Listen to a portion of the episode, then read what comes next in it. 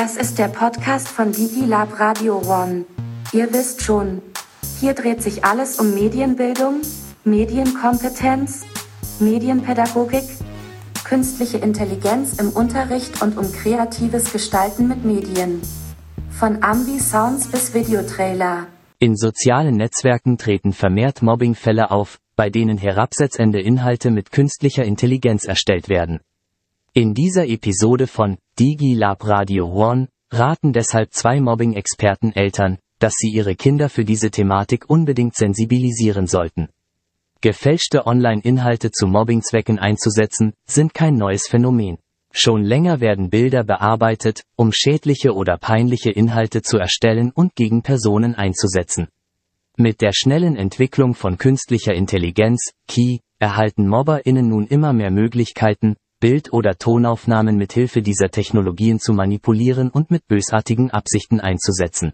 Formen von Cybermobbing durch künstliche Intelligenz, peinliche Situationen, nackte Körper oder bloßstellende Aktionen.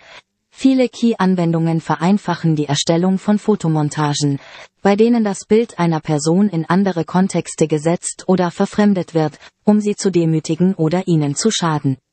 Bei realistischen, Deepfake, Inhalten werden mit der Hilfe von künstlicher Intelligenz sogar gefälschte Videoinhalte erstellt. Dabei wird beispielsweise ein Gesicht auf ein bereits bestehendes Video gesetzt. Deepfakes können täuschend echt aussehen und eine große Glaubwürdigkeit besitzen. Teilweise werden die Fake-Videos auch als Identitätsbetrug eingesetzt, um in sozialen Netzwerken unter dem Namen des Opfers ein Konto anzulegen und bloßstellende Inhalte zu posten.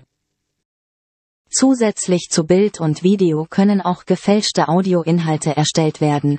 Sogenannte Voice Generators, Stimmengeneratoren, ermöglichen es, jeden erdenklichen Text als gesprochenes Wort in der Stimme einer Person auszugeben, wenn zum Beispiel Sprachnachrichten als Vorlage hochgeladen wurden.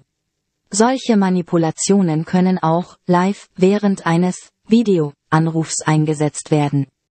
Mit künstlicher Intelligenz generierte Inhalte, die zu Cybermobbing-Zwecken eingesetzt werden, können besonders verheerende Auswirkungen auf die Opfer besitzen.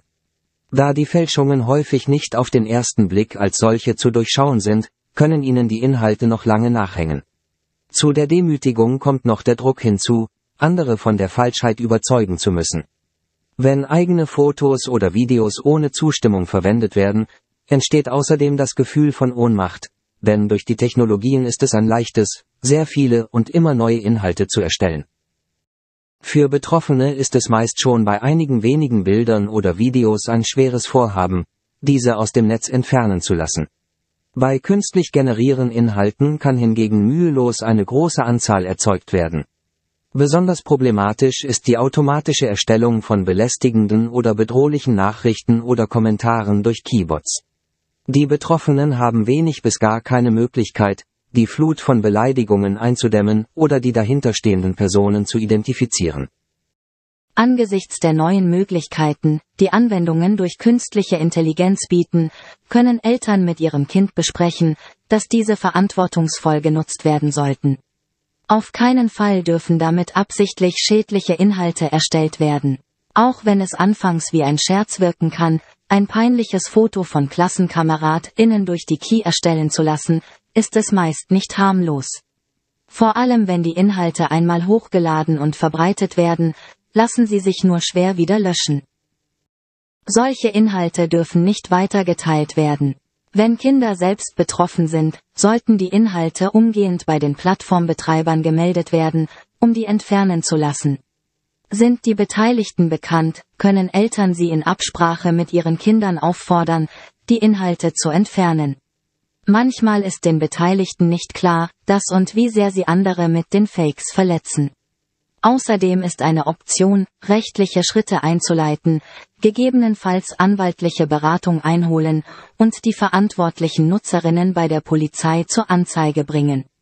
Denn die Veröffentlichung von manipulierten Bildern, Videos oder Audios können schwerwiegende Persönlichkeitsverletzungen für diejenigen bedeuten, deren Erscheinungsbild nachgeahmt wird. Wenn euch die Episode gefallen hat, so teilt sie mit euren Freunden, innen. Habt ihr Themenvorschläge, reicht sie ein, meldet euch einfach. Bis bald und hört wieder rein. Stay tuned. Ciao und tschüss, euer DigiLab Radio One.